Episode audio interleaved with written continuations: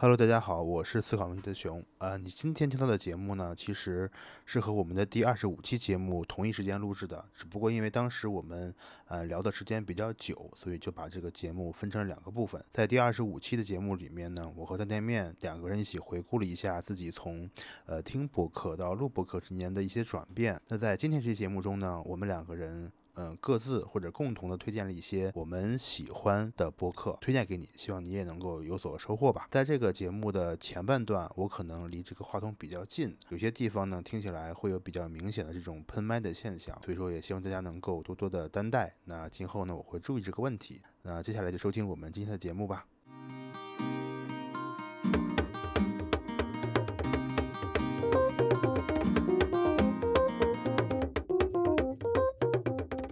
那我们就进入我们的博客推荐环节。然后在这个过程中呢，首先是我和担担面，我们两个人会各自推荐一些节目。呃，然后如果推荐过程中呢，比如说有共同的地方呢，我们就会在呃互相做一些补充吧。那我就先来推荐我的吧。我跟大家说一下我的这个安利的思路哈，因为。从你开始做节目以来，你就会能感受到你的角度会有一些变化。嗯，首先我说一下我的推荐原则。如果大家现在，比如说你打开任何一个那个跟播客相关的 app，比如说苹果播客啊，或者是什么这种嗯一些第三方的这种客户端啊，都会有很多推荐的内容。那些基本上就你可以理解成，我现在我们只说中文的哈，它就是一些中文的头部播客。它那样推荐的话，风险是最小的。然后可能是别人大多数人都爱听的，所以说在那些榜单上或者是那些排名上，你可以看到的，我就不推荐了。这是我的第一个想法。那第二个想法就是说，呃，我会讲一些我认为还是比较有特点的，然后没有那么那么火，但是也有哈，大家可以去感受一下他们不同的风格，就是可能每人喜欢的不一样嘛。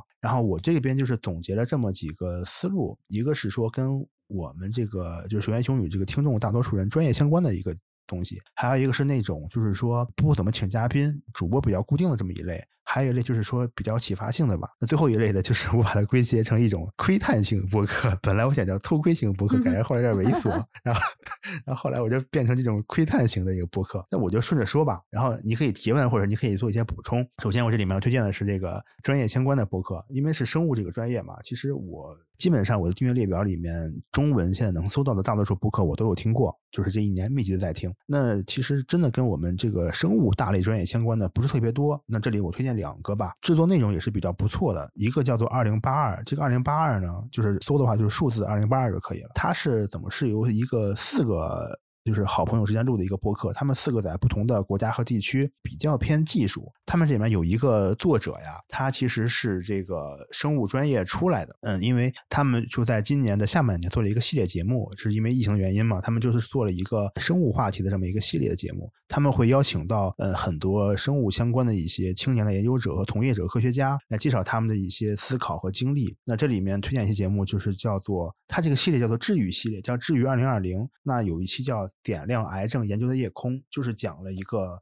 做生物的这个我们的 博士生吧，他后面是怎么去博后做研究，然后他在研究癌症哪些东西，然后有什么一些体会，然后以及他的一些后续的一些选择吧，这个还挺有感受的。这是一期叫做二零八二，另外一档节目叫做这个发热电台，它自己的定位是一档致力于分享医学常识，然后追求良好生活的这么一个播客。这个节目其实是我很喜欢的。它这个节目的诞生，我猜测应该。从他的节目内容来讲，可能他也提到过是受那个后面要讲的那档节目的影响，就是说李厚辰的翻转电台这个播客，它就是说是从医学角度出发的，但是又没有什么硬核的科普，比如说给你讲讲某种病啊，没有，它是一个比较人文的节目吧。它首先有两个角度，如果你是一个医学生的话，他会讲很多那些关于如何呃选择职业呀，然后如何选择专业呀。呃，如何去做这种学习工作的转变啊？这是一方面。然后，如果是一些普通人的话，他会讲一些患者的角度，比如说，嗯，介绍一下医院的发展史，会给你讲讲一些如何选择医生啊，还会科普一些这个，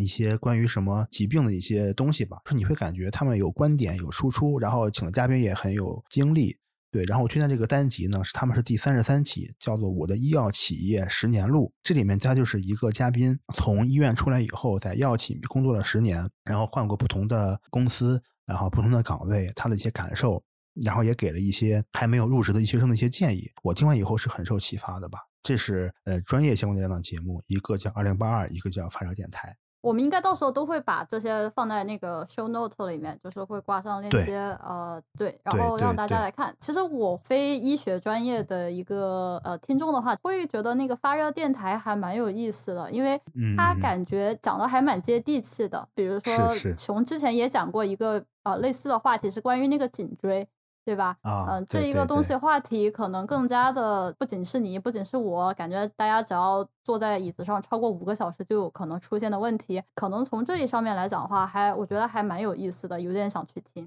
嗯，大家可以可以看一看，我觉得还是不错的。尤其是跟我们这个生物相关的博客，确实不太多啊。我觉得我们也努力吧，在学院学争取做成一个跟他们。一样优秀的一个节目，OK，好，那第二个类型，我想推荐的是叫做那种就是固定主播，但是很少有嘉宾的，或者基本上没有嘉宾。第一档我想推荐的一个节目是很小众的吧，因为这个节目他们其实已经做了两百多期了。这个节目播客的名字叫做《芥末章鱼》，然后《芥末章鱼》这个呢，它的题目其实后面还有一半就叫三个男人的喝酒聊天这个东西，哎，我这个节目真的很喜欢，很喜欢。芥末章鱼，它你可以理解成是一个下酒菜吧。就是日本的那个料理，那个那道菜嘛，芥末章鱼。哦，然后这个样子。呃，对对，他们其实这个节目就是三个人会一边就是喝两喝两口酒，然后聊聊天然后会讲一些职业的、家庭的呀，各各种方面吧。这个是如果给他们定义成一种，就是说真的是朋友间的沟通的一种模式。你想，他们一六年九月份上线，然后呢每周会聊一个话题，就是三个常驻主播。他们这三个人呢是零六年本科入学的。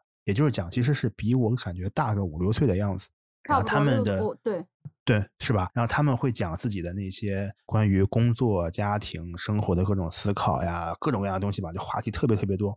然后我听了以后就特别喜欢，就是那种感觉，就是说我能够预见到这三个人，他们都是在互联网行业工作的偏技术的人，然后我是能感觉到他们现在的样子，可能就是我五六年之后的那个状态。正想说这句话，因为我才打开他们的播客，讲一下，念一下他们的题目。第一页的题目，一百九十七期开始啊，就是从做题，从从从做题加到九九六，内卷化真的存在吗？我念的是题目啊，就是感受一下，再想一想，熊啊。男人和生孩子三二第二百零九期，不是说推荐啊，我只是说题目。我站在一个就是第一次看到的，就是这是我的体验。二百一十三期一做烤鸡头的普通的东北城市，我没有任何嘲讽的意思啊，只是我觉得这很符合熊的。样子，还有 二百一十七期中年男频文艺作品中的女性角角色。这一次我们推荐的播客，我觉得应该是映照自己的性格，还有自己的价值观，还有自己看法一一面镜子吧。所以我不是说熊怎么样，我只是说这个一会儿我介绍到的呃一些播客的推荐，你会看到是站在完全 对立的一面。对这个东西，其实你说这几期，其实我也。这并不是我推荐的，就是他们会聊很多，就是关于他们面试别人的一些想法。我随便举例子啊，比如说他们在工作上的一些困惑，然后他们关于创业的一些思考，然后他们关于这个九九六的一些思考，然后他们跟你最好的发小和朋友日常生活中聊天的内容。呃，怎么讲？这个节目他们录了三年多四年了，总共播放量 就是说之前他们是在网易云上架的，播放量才不到两万，去说实话还没有我们多。就是我们现在的播放量，一共也也就有这个照着七万上往上走了。他们竟然还能坚持到两百多期，你就知道他们一定是把它当成一个自己聊天的这么一个机会了。所以我就很羡慕这种感觉。我就在想，我工作了五年之后，我会有这样的朋友跟我来聊天吗？或者我们可以聊很多东西吗？就可能，哎，想想也挺难受的吧。这里我推荐的节目，其实就是有一期 那个节目太搞笑了，叫《男人的匪夷所思的快乐》。什么？我第几期啊？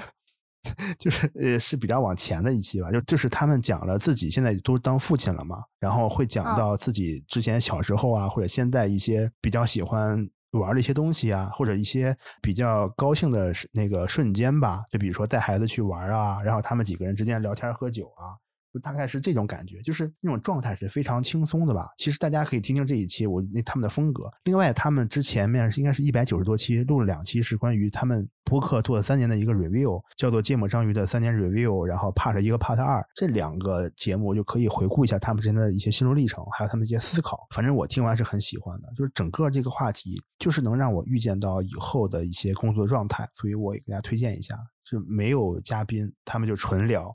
对，这个还挺有意思。这个节目真的是一点都呃，最近可能稍微有点点火了。你你可以从一六年开始听哈，你就能看到他们的一个变化。这个是我觉得很推荐的，就是说这个没有嘉宾的播客节目的第一个啊，第二个想推荐一下，呃，这个应该已经很火了。其实，嗯，这是一个大的播客，头部播客嘛，叫和宇宙结婚。不好意思，跟宇宙结婚，跟宇宙结婚，我的口误。然后 这个节目，我觉得是。嗯，你能够感受到北方人或者北京人他们那种天生的语言上的天赋。对对对，他们这呃三个嘉宾，一个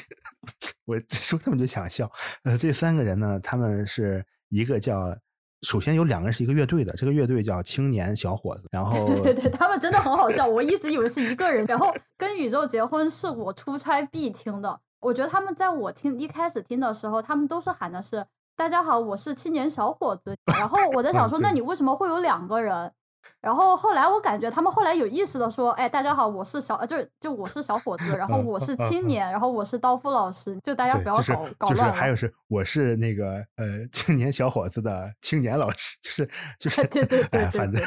这三个人呢，就是两个人是一个乐队，叫做青年小伙子乐队，然后他们两个人一个叫青年，一个叫小伙子。那还有一个人呢是他们的亲戚叫刀夫老师，然后这三个人呢是年龄刀夫老师会更大一些，就是说他们三个人应该说是性格啊风。格啊，还有这种个人的爱好都差别很多。然后呢，但是他们最牛逼的一点就是他们什么都能讲，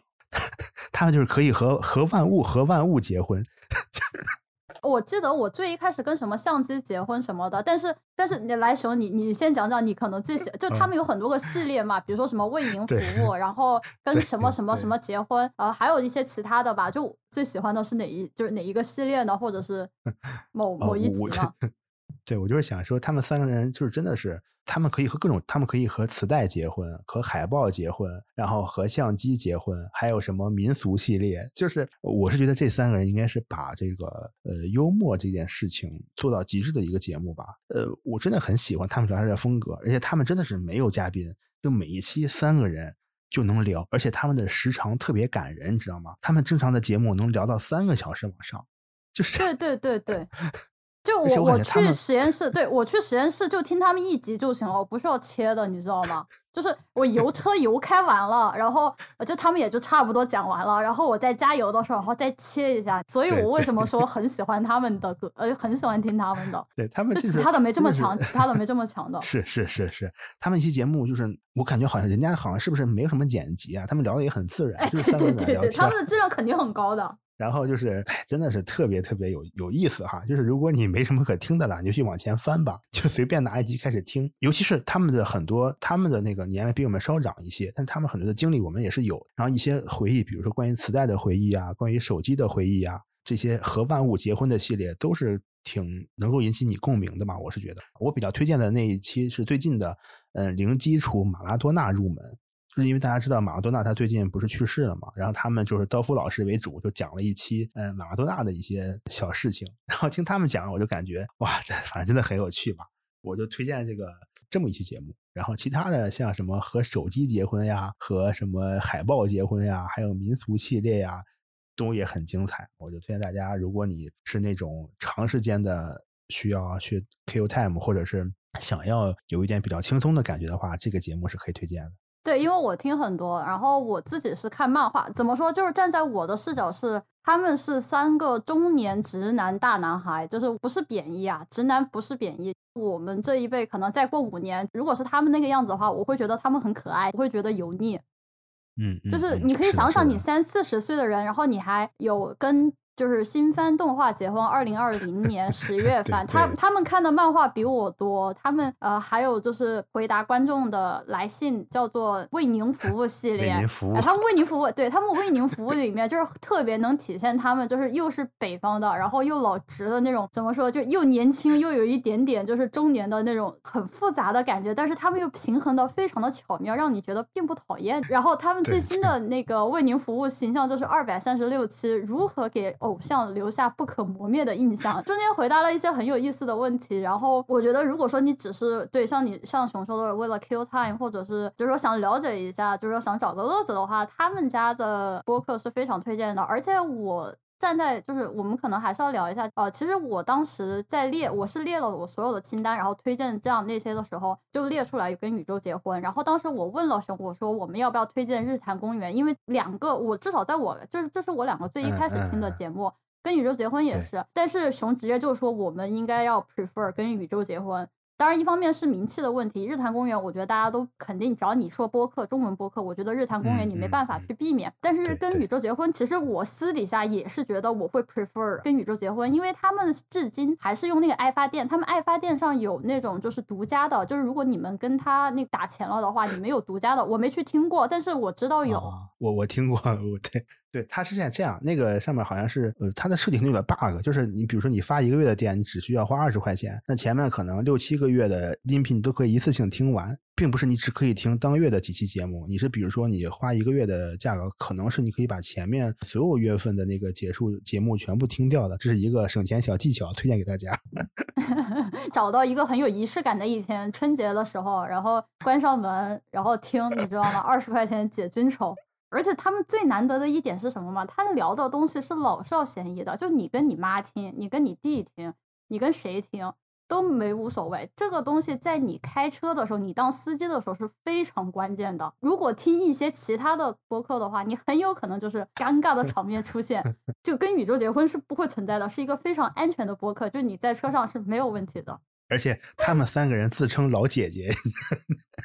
哎，对，反正都挺逗的，他们。嗯，对，这个大家，我俩应该是共同强推的一个吧，大家可以听一听。然后我再总结一下，我前面两期就是那个芥末章鱼和宇宙结婚，它是我非常嗯喜欢那种模式，就是我曾经也向往过，能不能有两三个人固定的嘉宾，我们可以聊不同的话题。这样的话，不需要去给每个嘉宾讲怎么去录播客，怎么去录音，对吧？怎么去准备？你就你们几个人很有默契，那就一不停的聊。那有一些新的想法呀出现就挺好的，这个也是我很羡慕的一个事儿吧。所以这个就推荐给大家。这个我这里面叫没有嘉宾的博客。第三类我接着说，就叫启发型的博客。这一类型我感觉就是说它没有那么幽默，它甚至比较烧脑，或者说很多节目我听完我是理解不了的当下，那我就需要重新的去思考一下。这里面我提三档节目，然后。呃，熊烈的这两个都是我听的很多的，然后我个人是站在一个仰视的角度，我不知道你在说什么，但我知道你很牛逼，以及我还是能够吸取一点点的营养的那种播客，对，就是是我菜。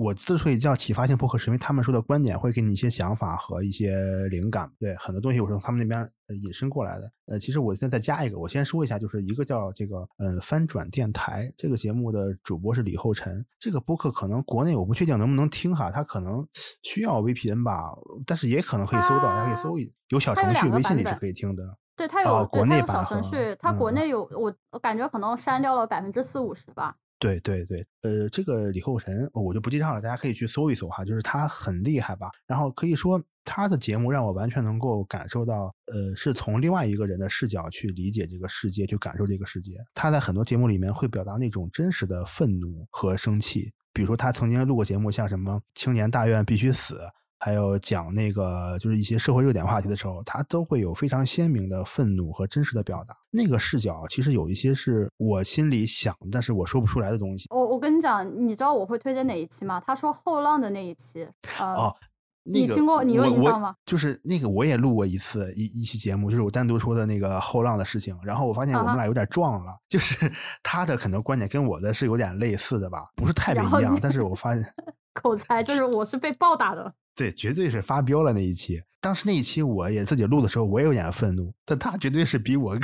真实、更加对我真的强烈建议大家去听那一期。我可以大概的、简短的介绍一下翻转电台，他讲了很多哲学相关的，我觉得这是他非常厉害的一点。还有一些讲的是关于宗教，比如说圣经这一类的，大家暂且不要就想的那么的特别宗教化。但是我也听，我觉得能有一些启发。然后他们还有一些什么学习小组一类的。然后还有一个就是那个他们其实是有个系列，我一下子忘了啊，叫那个饭店 special。就饭店 special。就是李厚成老师他自己啊，就是说针对一些社会上的事，就事情针砭时弊。然后那个 B 站的那一个后浪，其实就是来自于这一个系列。我平时呢其实是听播客睡觉的，然后李厚成老师的翻转电台呢，他正常讲那个圣经什么的时候，就我是能睡得着。李厚成老师的声音非常的好听，而且他很平缓。然后我那天就好死不死点开了后浪，然后准备睡觉，然后我直接人就坐起来了，就是，然后我在寻思我到底应该是听谁的我才能睡得着，开始回头。就是翻那个，就是他之前的那些圣经啊，还有他之前的那些，就我很怕他哪天这么来一下，就我根本就承受不起。对他，我之前说的那个讲那个青年大院的那一期，就是那个公众号那一期，也是很愤怒。还有一期是讲奇葩说上有一期节目是讨论先救猫还是先救坏的那一期节目，他也有过，他也是表达了真实的感受，就那种愤怒是真实的，就是他还有很强的观点，很强的输出，你可能会有一些是你不赞同的，但是那个情绪是你能感受到的，就是 你会有受到很大的冲击。因为当时我自己录过一些节目，也是讲这个后浪和那本书的推荐的，当时我也提的说后浪没有什么选择权利，然后他们也有表达，但他比我表达的更高级，就所以也推荐一下。这是一期节目哈，就叫翻点翻转电台。另外一期节目就叫八分啊，这个八分就更厉害。那个道长，如果你听今天的话一直过来那个人，道长他会自己做的一个一个人的节目。他这个节目其实本身是嗯属于他现在做的那个那个 app 看理想里面的一个免费的一个节目。哦，是的，是的。嗯，对。然后他其实但是也可以你在一些播客里面直接可以搜到订阅。他也有上传，然后他会给你讲出来一些关于一些社会的热点呀、趋势呀、文化呀，他的一些想法和观点。就是道长是一个怎么说，是一个非常心平气和的人，温润如玉，因为他是佛教，对他信佛。是他就是跟李厚辰的形成了明显的对比。怎么说，两个人我都非常的喜欢，就哪怕我不同意他的观点，就是哪怕他们一个讲佛教，一个讲圣经，但是就是我都很喜欢。对对，不一样的喜欢，就是我都要。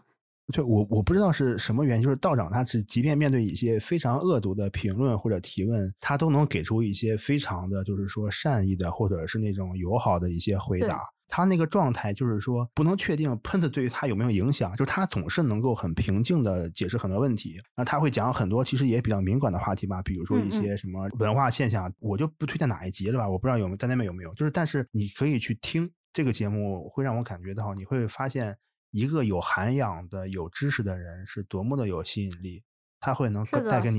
就是我一个学习的榜样吧。对，就是如果我希望有一天我能自己录一些节目的话，这个是我嗯学习的一个很中立的一个目标，或者是我的一个这种 role model 的。对的，其实我最喜欢的就是梁文道老师，就是道长的平静和克制。其实从《锵锵三人行》的话，如果你听过的话，他其实是还是一个比较尖锐的，他聊的还相对来说是比较尖锐，那个时候还比较怎么说就能聊得开的，然后。到如今的话，其实只有梁文道道长一个人去 solo 的话，他给你的一种感觉是没有棱角，是很克制和温和的。在我看来，今年二零二零年，说真的是一个非常极端的氛围，就什么事情都是极端的。你必须要站队，对吧？你必须要，你必须要反对后浪，你必须要干嘛干嘛的。在这样的一个极端的气氛下，道长给我的感觉是是平静的。说真的，真的是这个样子。我听他的播客，我会觉得说我是在要去思考。而这个思考是一个很中心的词，不是往好了去思考，不是往坏了去思考，我只是去思考，以及对一个社会事就社事件的一个平静的视角，它不是什么感情色彩，就是说好不好，反对怎么怎么样不行，但它这个不是双标，要记住，它也不是双标，它也不是墙头草，它不是，它是有观点的，它是有观点的，对。对对。就有的人就说我没有视角，我没有那个，我我谁都不得罪。他不是叫做圆滑，这个跟圆滑差距是很大的。当然，我自己的哲学跟文学素养真的是就是低到不行的，所以我只能学习。推荐的是什么呢？第二百三十期，知识分子的责任是什么？他讲到了四个东西：举报文化，就是大家之前可能聊到的，像是肖战这样的一个举报文化；疾病的污名化，武汉肺炎什么的。其实他也是回顾他之前做的一个访谈啊，还有他的公民责任感。以及死亡教育，它的知识量还有它的信息量其实是非常大的。你在三十分钟之内就能讲到这四个东西，并且他很清楚的能够表达他的观点是什么，他的正面跟反面以及他的不同的角度，他只需要三十分钟。这个站在我们现在就是两个小主播的一个角度来看是非常敬仰的，真的就不是那么容易的。而且这一个东西，知识分子他这一集里面对我来说，他是有非常额外的共鸣感吧。就包括所谓的武汉肺炎，包括就是可能在国内大家听的不多，对吧？就很有可能只是报纸上怎么样的。你要知道，在国外很多的 everywhere 就 China virus 这种东西，就是他是怎么去想，他是怎么去看。我觉得他是给了我一种去抵御这些呃很不好的事情一种力量吧。在我看来啊，还有就是公民的责任感，还有就是死亡教育，其实都是非常重要的议题。对这一个东西，我认为是很值得、很值得推荐的。尤其是在当下，你如果说想要寻求一个平静，就是你不想要再去。听太多的喧闹、浮躁的噪音的时候，呃，我觉得这一个节目绝对是可能超过其他任何节目你值得去收听的。对，对而且还不要钱。哎，对对对，它它有收费的，它有收费的电台，但是我不知道有哪些，对我没去听过。但是就这一个已经很够了。看理想 App 里面有很多付费的教程，它其实也是一个知识付费的一个东西，但是它的这档节目是完全免费的，而且我是真觉得它的这个节目比很多那些所谓的现在你说你花两三百买个课，那个真的这个东西它不要钱，但不代表它不值钱。就是它真的是非常非常棒的一个可以吸收营养和知识的一个地方，这个还是推荐。让你嗯平静下来，真的让我觉得这是最重要的。好，那我最后这个对我来说，这种启发学习型的播客，其实这个其实我还有点犹豫，因为这个播客它其实首先更新的不是特别的频繁，然后呢，呃，它也没有一个特别明确的一个风格，它就像是一个非常个人化的表达。这个节目的名字叫设计乘数，呃，设计就是我们做的那个设计，乘数就是乘法，然后数字那个乘数。这个人他其实呃，这个主播他本身是清华大学美院的一个毕业生，他的方向是有点偏这种信息和艺术设计的。嗯，然后他现在应该是在蚂蚁金服工作，整个人就是说，我是觉得他是一个非常神奇的存在吧。他他在这种阿里系工作，他有很多的呃事情要做，但他又是特别一个喜欢深度阅读和思考的人。他的那些播客呢，就是说很多跟设计也没什么关系，他会先把他要讲的内容全部写成文字稿，然后那个文字稿呢，可以去他的官网去看。我也分不清他是在念，他还是在讲。但是他的那些想法就会让你感觉，有的时候你听一遍是听不明白的，或者说是 我是有点就是说是对深奥他的思考就是很深入，而且他喜欢就一个问题反复的去探讨，然后反复的去讨论有没有新的想法出现。就是我感觉还是是很有个人风格的一个节目，也是我会把它去认真听的一个节目。呃，有的时候会有一些点会给我启发，比如说我推荐的这个节目，其实叫做呃，我忘了是多少期了，应该是四十二期吧，叫做阅读的插叙格局。就是就是这个题目我就看不懂，你知道吗？首先，我就跪了，就先跪着，然后看一看，然后再点进去。对对对对我就不知道什么叫插叙格局，那我可能就先听他讲一遍，然后再翻一翻他的那个呃主页上的一些正文，就是他会讲这个阅读怎么样去读，然后呢会呃你需要阅读的时候培养一些什么样的感受，然后总之吧，就是坦白的说，我可能并不能特别理解他的一些观点和想法，但是我会呃尝试着去理解，然后去给自己一点启发，就想大家体验他这个风格，是是一个很牛逼的人。然后他的播客又很有这种嗯个人的这种特点，大家可以感受一下，叫做设计成熟。你有什么要说的吗？因为我不太了解，就是主播他是工作什么，就是我还蛮蛮惊讶的，因为会看到这一个更像是一个人文学科的背景的，就是主播，然后来做的一个节目，呃，然后它其实没有那么多的设计上的，就 UX 上面的因素存在，就大家可能不要被这个题目给误导了。对，他的播客很短，不超过二十分钟，大部分不超过对三十分钟。就他就是像把一个文章或者他一个博客读出来的感觉。看文字稿也挺很有收获的。对对，他的这个播客和博客是一起的，其实就说白了，你可以去在网站看他的博客，然后可以听播客是一样的。好，上面就是我推荐的，也包括呃担担面也会推荐的，就是几期一个人的节目。我是说一个人的节目也好，还是像那种有固定嘉宾的节目也好，其实都是我从一个主播身份来讲，我现在嗯比较想尝试或者努力的一个方向吧。因为这样，我觉得它可能第一个成本是最低的，另外也是可以表达的是更自由一点的吧。对，这是可能我会努力的一个小方向。那可能是担担面的，现在它就像这种一个人的一种闲聊的博客，对吧？他会但但我就是但我的准备就是和他们的呃人文素养背景，就我是不可以的。我从小不喜欢看书，我很缺文化，呃，所以我觉得，如果说你有点说想去再补充你的人文素养，想去了解哲学上的话，其实播客是一个非常非常好的了解途径。像李厚成老师，真的他讲的那些哲学，比如说熊拿的是 PhD，我要拿的可能也是 PhD 学位，对吧？你第代第一个代表的就是哲学。之前我从来无法理解，就是说为什么你读个博，你拿到的是一个 PhD 的一个学位，其实反而我也是可能呃就听了播客，然后再跟自己的生活就是去去相互照应的时候，其实也那么一下子可能就一下子也就反应过来，或者说开始去理解你为什么所谓的这个 PhD 这个 title，第一个 P 你是 philosophy。那我要进到我最后一个推荐的这个类型，我把它起名叫做 窥探型播客。因为为什么这么讲？就是说，呃，我我就是回到我的一个观点，就是我们人都是有一种就是好奇心的，就是我们很想知道别人在干什么，就忍不住想偷听一下别人在聊什么。这个是一个特别正常的一个，就是说，就是一个人的本性吧。我这么说吧，就假设你旁边两个人在说话。就是，除非你对他很不感兴趣，然后你会戴上耳机。但但凡戴耳机，你会无意有意无意的想听一听他们在对对他们在聊什么。这我这个类型的播客呢，就是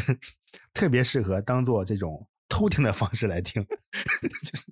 怎么讲啊？你可以这么理解，就是当你周围没有八卦去支撑你这些无聊的研究生生活的时候，就是时候了。就就是这样的。对对对，所以说我把它起名叫这种窥探型播客，就是你可以以一个第三方的视角去闯入两个朋友或者几个朋友之间的生活，然后听听他们在想什么，他们之间会聊什么，那种感觉还挺奇妙的，所以大家可以试一试。然后我推荐三个吧，呃，第一个是一个两个女生做的一个播客，它的。名字叫做打个电话给你，你听就会知道，就这两个人他们会把自己打电话的那个过程录下来，那电话里就聊什么都有可能了。他们这两个人其实是高中同学，但是研究生毕业以后有比较深的接触，然后两个人他们住很多地方，比如说呃深圳啊、伦敦啊、东京、纽约呀，还有香港呀、北京。现在两个也在不同的城市，他们每次会打一个很长的电话去聊自己的事情。这个过程中，那你就会看到他们是怎么想的，然后你会。作为一个男生去听两个闺蜜在聊聊聊东西，那种感觉是有启发，但是更多的是一种好奇心驱使你去听。我推荐一个节目吧，那一期节目叫做还算是一个小总结吧，叫做呃一周年我们的关系大揭秘，就是讲他们的一些心路历程，他们的一些经历以及他们的一些关系。既然是窥探型的播客嘛，就是听那些更窥探的节目就好了。这是我要提前告诉大家，这个就是熊推荐的这一个系列，可以总结为熊的少女心在哪儿，你知道吗？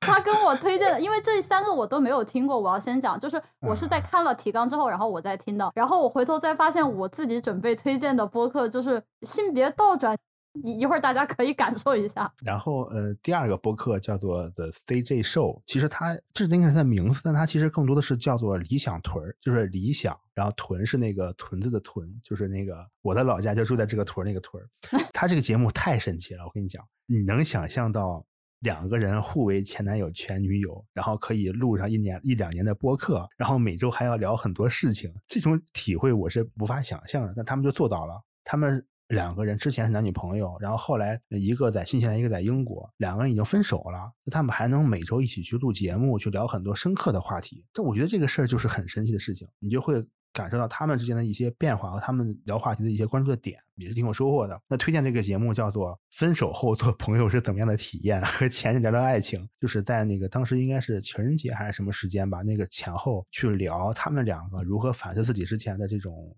呃亲密关系，他们两个分手后有什么变化。就哎，这个真的是一个神奇的存在，大家可以听一听这个节目，叫做《理想屯》。呃，英文的话就是 The CG Show，我们后面会把这个名字放在这个 Show Notes 里吧。这是第二个，那我就接着说第三个了吧。很厉害，这个节目也是一六年开始更新的。一六年的时候，呃，这个节目是由。是几个女生录的一个节目，他们是这么写，他们说，二零一六年三月二日开始于呃武汉大学凌波门和杨波门之间某一栋女生宿舍天台上的声音，就是当时他们大学这个几个女生一个宿舍的那个同学，他们去开始录这个播客，这个播客叫做波波小电台，这个波就是三点水的那个波，然后就是波波小电台。这个节目我是想说，它真的是一个嗯记录性的播客吧，他们从一六年到现在。用五年的时间记录了这几个女生的成长，从她们大学当时聊那些话题，然后聊到毕业，聊到读研，啊，聊到现在在在工作。这个节目他们还在更新，但是他们现在形式有变化。一开始是他们一个宿舍几个女生，那后面是变成了，因为他们已经其实没有太多交集了，很多时候就变成了某一个女生带她自己新的朋友和这个同事或者新的认识的这个同学。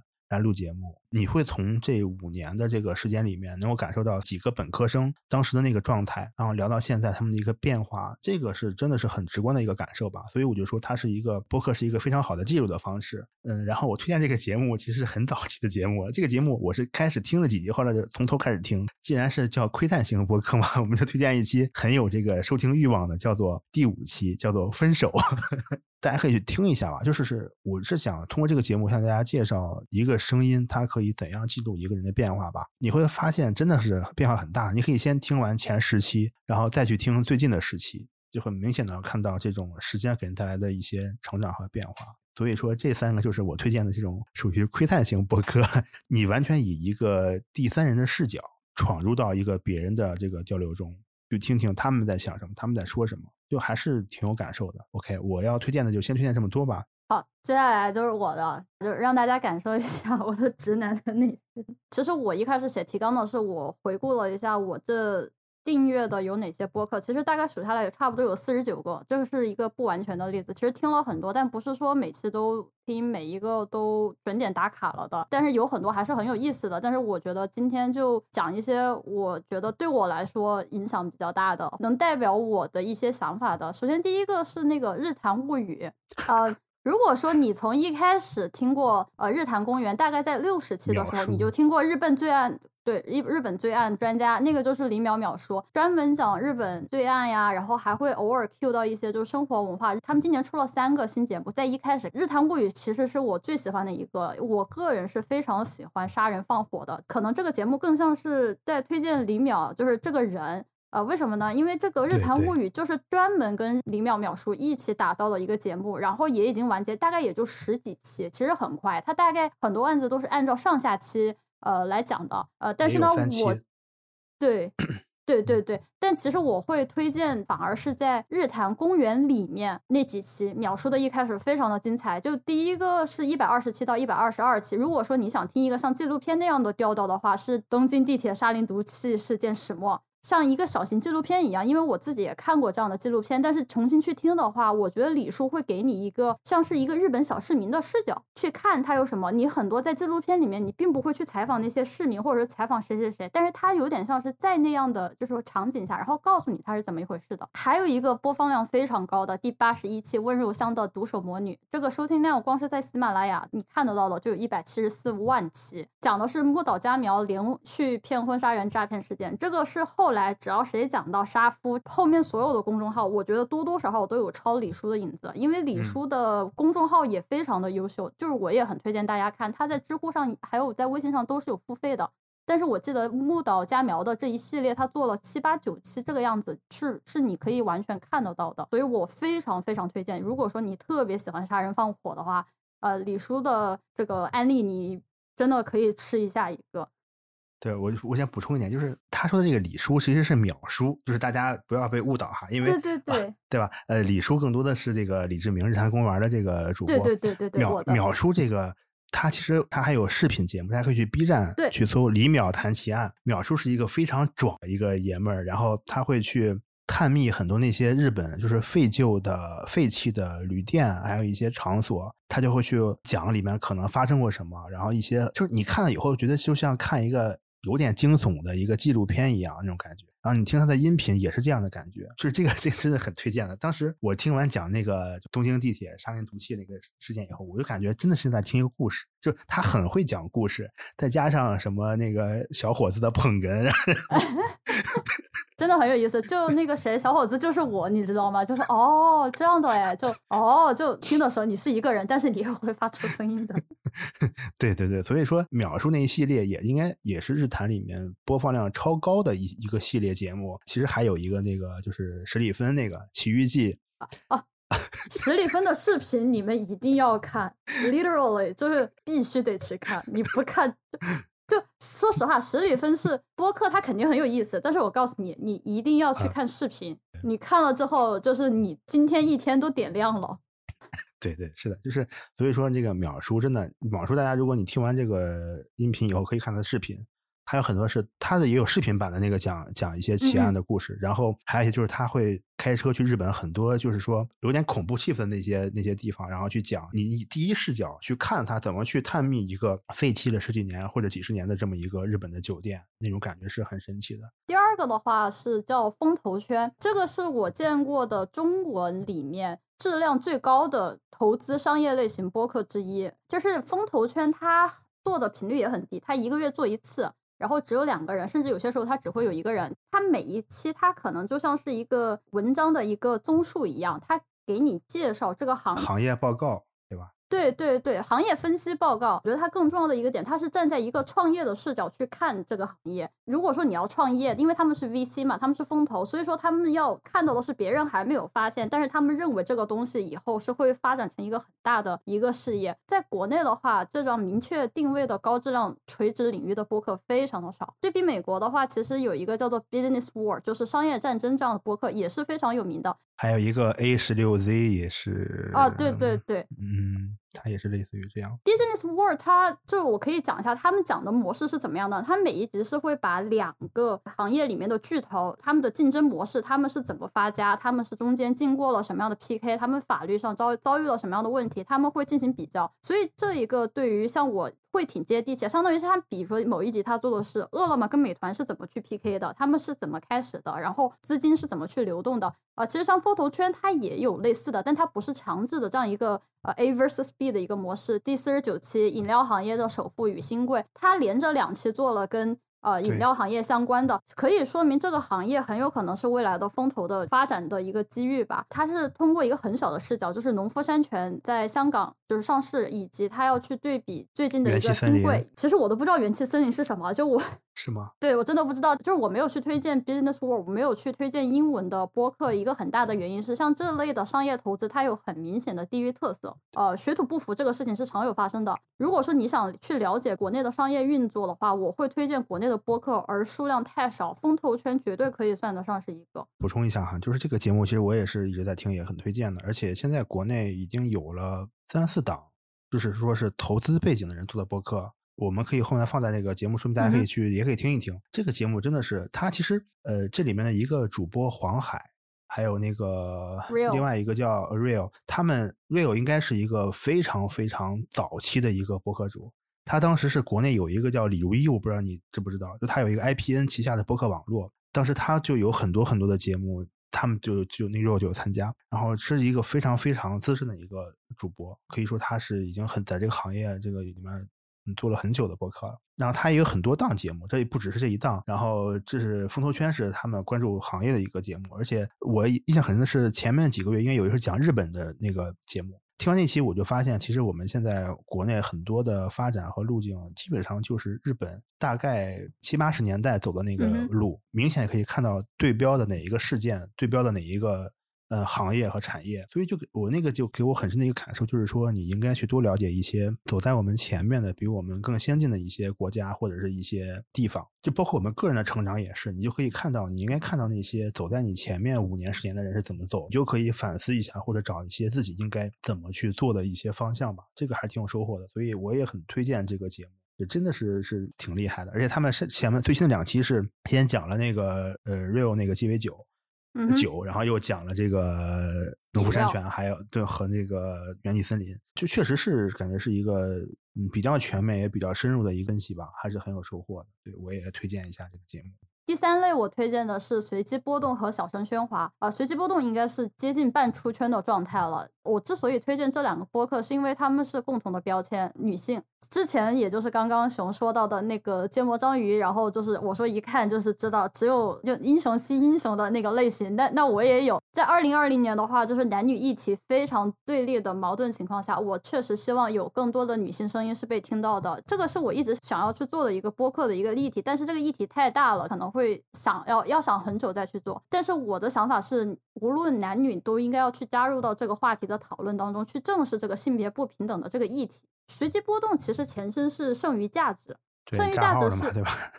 对对对，剩余价值是被炸了，但是我是从剩余价值就开始听起来的。他们是三个女性媒体人，就是组织的一个播客，然后其实他们的人文素养也是非常不错的，而且他们大部分情况下是会拉上嘉宾一起做访谈。但是你要说我最喜欢的话，是第二十二期邀请了罗贝贝，我不知哦，我不熊，你看罗贝贝的公众号吗？我我我没有看，但是我听了这期节目。题目叫做和罗贝贝聊国产剧《怒打小三》和《嫌贫爱富的现实逻辑》。我告诉大家，罗贝贝是我的宝藏公众号。他虽然是一个媒体人，他虽然是个娱乐记者，但是他的文章哪怕是讲八卦，他以前也被炸号了。他最以前的公众号叫做呃严肃八卦，真的是严肃八卦。它是既有趣又有深度，而且它是非常积极的去探讨女性在现实生活当中所遭遇的不公平。它哪怕是站在一个娱乐新闻的角度，它都能去告诉你说这个东西是不可以的，或者说这个东西是有问问题的。而且最好笑的是，因为是主播是三个呃媒体人嘛，讲道理口才很好的，但是由于罗贝贝实在是太强了，三个主播第一次发现自己好像不是无敌的感觉。而且他们有一点点出圈，我感觉因为男女议题这个事情，这三个人，然后他们底下的评论很不能看，说真的。他们之前的节目我就一一直在听，包括他们当时炸号的那些节目，我是听完了觉得还挺正常的。不确定为什么突然就就消失了，而且也是那些节目开始，他们有点就是在播客这个行业里面当做一个一个新的存在。它不同于以往的那些我们刚才推荐的那些做了五六年的博客的存在，他们是突然之间就因为那一个事件就不得不被推到前面的一个一个这么一个结果啊。他们这个新的节目呢，从他们的视角来说，从一个女性的视角来说，关注一些社会现象和社会问题，基本上已经算是一个比较头部的节目了。所以他们会有很多好的嘉宾和资源过来。之前比如说聊过什么，呃，有梁龙过来，还有那个双雪涛也也过来，就是一个作家会讲很多东西。就是说，这个节目目前来说，应该至少在小宇宙这个 app 里面，它是一个非常非常容易被送上推荐的一个节目。其实我最近听完，感受最新的一期就是那个。最新的一期，不知道你听没听，就是讲海淀妈妈的一期。啊，对对对，那个节目我听完以后，我是感触很深的。其实上海、比人差不多嘛，就关于一个孩子怎么成长的问题，也会让我。虽然我们现在都没有这个，没有孩子，也没有结婚，但是就是会有很多的想法。海淀的那一期是一个很真实的，因为我自己是类似于这样的一个模式被培养出来的，就家里面教育第一，你什么都要学。我记得的话，我是从四岁开始补习班。而且就是琴棋书画什么都要有的那种，后来学到一事无成。有一句话我感受很深，他节目里面就讲到说，现在孩子们疯狂的学奥数啊，学什么的，但是说就算他奥数或者各种竞赛第一名又怎么样呢？最后就是出来反过来再去当那个辅导老师嘛，做播客呀。哦，哎，他最后就讲到说，这好像就形成了一个闭环，现在。就是那个学而学而思还是哪一个哪个机构，就是跟北大签订了合约，就是你天天去上培训班，参加竞赛培训，然后去了特别牛逼的学校，获得了竞赛第一名，然后出来呢，反而还是在教竞赛，然后教培训，就是感觉其实很多时候你觉得哇，我孩子竞赛第一名了，或者是参加什么奥数得了奖了，就很牛逼了，但是反过来好像也并不是这样的，对吧？就是他们对，反正就是这个现象嘛，就是还是挺有感触的。这个事情我自己可以用我自己的经验来回答，因为我可能是大家想象中的别人家的孩子。我是通过化学竞赛保送的九八五我认为我现在所得到的经验，我所得到的学习的能力，还有就是学习的态度，都是来自于竞赛这个体验。而我学竞赛是我自己主动去学的，因为我不想参加高考，我也最后实现了这个目的。我没有参加高考，我提前玩了半年，在外面撒发野风发了半年。而且我记得当时我没有考上北大，然后我决定去另外一个九八五的时候，我是这么跟我的化学老师说的：“我说你好好的在这个学校给我干，干到了校长，我就回来教竞赛。你们真的不要看不起教竞赛的，我不说其他的，光是工资就很高，因为我我在的那个学校是非常的好。黑利就也是，你考一个一等奖，你是我们那个时候一个人五万块钱，我们当时可以考三四十个。”你感受一下，当然还别说其他的荣誉啊，这都是另说的。这是其一，其二，我是很乐意回去教竞赛的，回我的高中去教竞赛的，哪怕是别人说什么都不是。其实我是从一离开我的高中开始，我真的每一次回学校，我回我每次回高中都是这么跟我老师讲说，你好好干。我老师现在已经是副校长了，就是指日可待了。我就我就等着回去教竞赛了，真的，我不骗你。这其实是一个很现实的事情，因为大家不要觉得说你考了竞赛，你考了北大，你考了清华，你是人上人，从来都不是，你只是一个普通人。交竞赛，你交什么？你去所谓的投行，你去所谓的 flag，对吧？就是谷歌、Facebook，你都是普通人，你不是人上人。这是我自己一直以来的一个观察，并不会觉得说教竞赛是一件浪费资源的事情，并不是。其次，我自己是很受益于这个竞赛的经验。我觉得我包括现在的态度，包括我可以就是一个人很孤独的学习，其实也是得益于我在高中竞赛期间，我没有人教我，我是自学的。这个是一个很宝贵的财富，你很难通过你去最后说你是去教竞赛，你还是去投行，你还是去哪儿来定义你当时这个经验是有。好还是坏还是怎么样？其实就我能理解父母怎么说，大家始终喜欢用一个呃很量化的一个标准，哎，高考六百分，高考七百分，其实很简单，但是我可能已经过了那个阶段，就是说你用这么一个明显，就是说你年薪要百万才去衡量，你是竞赛老师，你是教书育人，这个是影响下一代的事情，这个也是非常的重要。然后我其实也很开心，总有去听这个就是随机波动。而另外一个叫做小声喧哗，它是通过电影。的文本，它是这么介绍的：他说，《小声喧哗》是一档从影视文本以女性视角观察和批判世界如何被塑造的播客。呃，而我自己会直接推荐，就是它的第三季第十九期。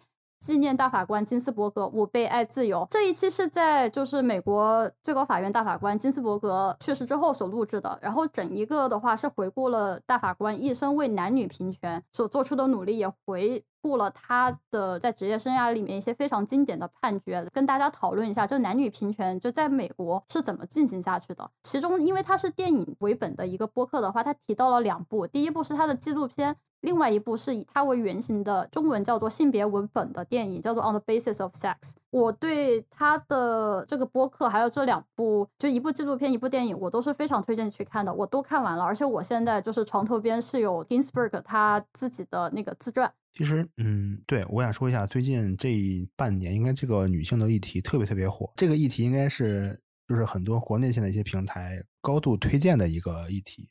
然后，而且怎么说呢，就是。感觉你会听到各种各样的节目来谈这个话题吧？我觉得确实是他说的那两个节目，应该是我感觉我听下来还是比较能接受的，而且还是嗯比较有想法的吧。所以也也就是大家可以去听一听，感受一下那种风格。目前来说，厌女情绪还是非常的严重的，不管国内国外，所以我会更加去强调这个事情。其实我还有很多，但是可能还有一个推荐的，应该是熊也很喜欢的一个节目，叫做《科技导读》，呃，也是台湾的一个播客。我很推荐大家听中文播客的话，台湾地区的播客是大家绝对不能错过的一个。他们不管是尺度，不管是意识形态，给了你一个不同的视角，就是我们的思维、我们的文化、我们的底蕴是共通的。对，给了你一种更就是怎么说，大家相互。联系的更加紧密，大家能够相互去理解。我之所以去推荐科技导读，它应该是科技类华语播客最有名的，它应该是今年二零二零年的最佳播客。科技导读，周清华。哎，对对对，周清华很有意思的。周清华，我不知道你了解过没？周清华他是在美国读完博士之后回到了台湾，现在是全职在做这个科技导读。而且大家要知道的是，播客不是他的主业，他的主业是做电子报，就是你订阅他的电子报，那个是付费订阅的，然后对对，一年台币好像是五百多还是七百多，反正人民币不换算成人民币好像是五百多。也还，然后后来我本来是我本来是想买的，后来没有买，劝退。啊，你这话开销有点猛啊！其实今天大家可以看到，我所有推荐的播客没有讲英文，其实英文占了我播客 list 的半壁江山啊，是因为我觉得科技导读跟在美国的那些科技类播客不一样的是，它带有的是亚洲的思维，甚至是就是说华语这一块的思维。我自己在听美国的一些播客，在讨论中国的科技公司的时候，他们不可避免的带上了一些滤镜。就是他们就说啊，我们不能理解为什么大家在中国就是这里都会用到移动支付，大家为什么对车都是这个样子，都是那个样子？你会感觉到一种傲慢或者是无知，而且就是他们他们想要用自己的视角去理解，但就从来没有想过说你们的视角完全就是错误的。他不仅是有着亚洲的思维，他本身就是台湾地区的，同时他这个主播他是在美国接受的教育，所以他也带着欧美的，他也能够非常。自然的去理解欧美的那种逻辑，再把这个逻辑转换回来，告诉你他们是怎么去想的，相当于是一个非常好的粘合剂。这是我觉得对他推荐的一个原因之一。还有一个是，就是他的这个盈利模式很有可能是最难，但是最有质量的一条出路。对他，他至今只接收了一家那个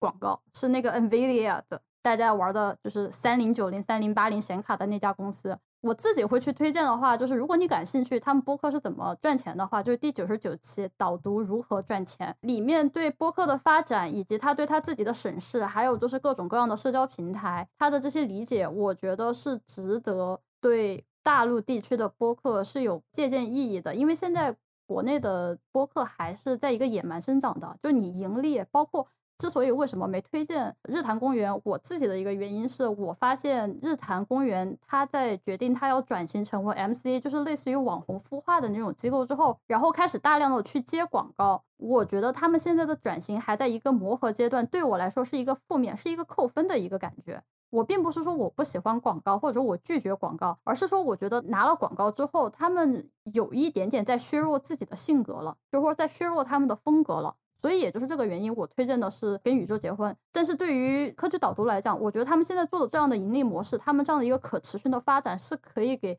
大陆地区的播客是带来一定的借鉴意义的。现在其实我也在写一个那个 newsletter，然后也是受了很多他们的影响吧，你会尝试在生意之外再增加一些别的渠道。但是只是我那个现在我们是想的是免费的嘛。就写一些你的想法，和你的一些观察。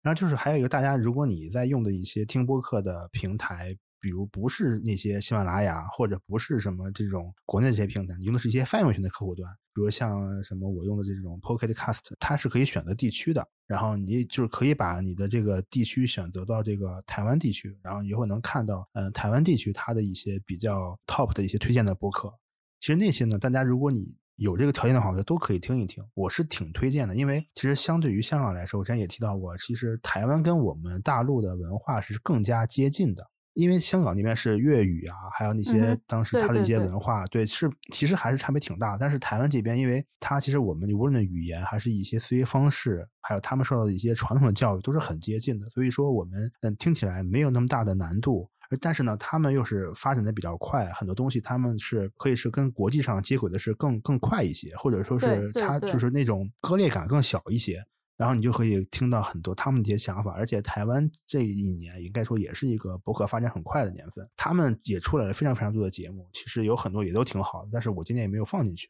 大家可以去尝试着去你更换一些地区，然后看一下他们都在说什么聊什么，还挺有趣的。对这个科技导读也是也是我推荐的吧，他应该这个节目我觉得是影响了很多台湾地区那些做博客的人，或者说做这个类型博客的人。都应该是有很大影响。他们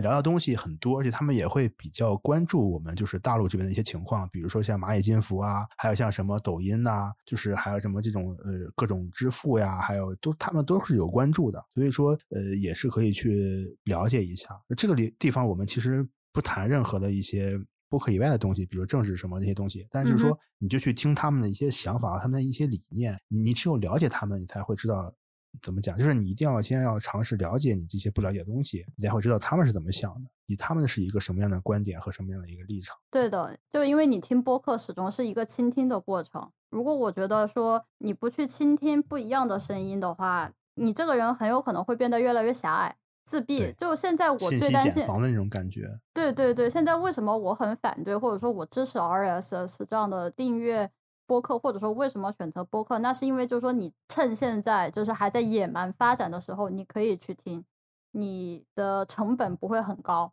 而且你可以获得巨量的信息内容。就哪怕是你不喜欢，哪怕是喜欢，我今天推荐的大家都是可能在大陆地区听起来非常温和的。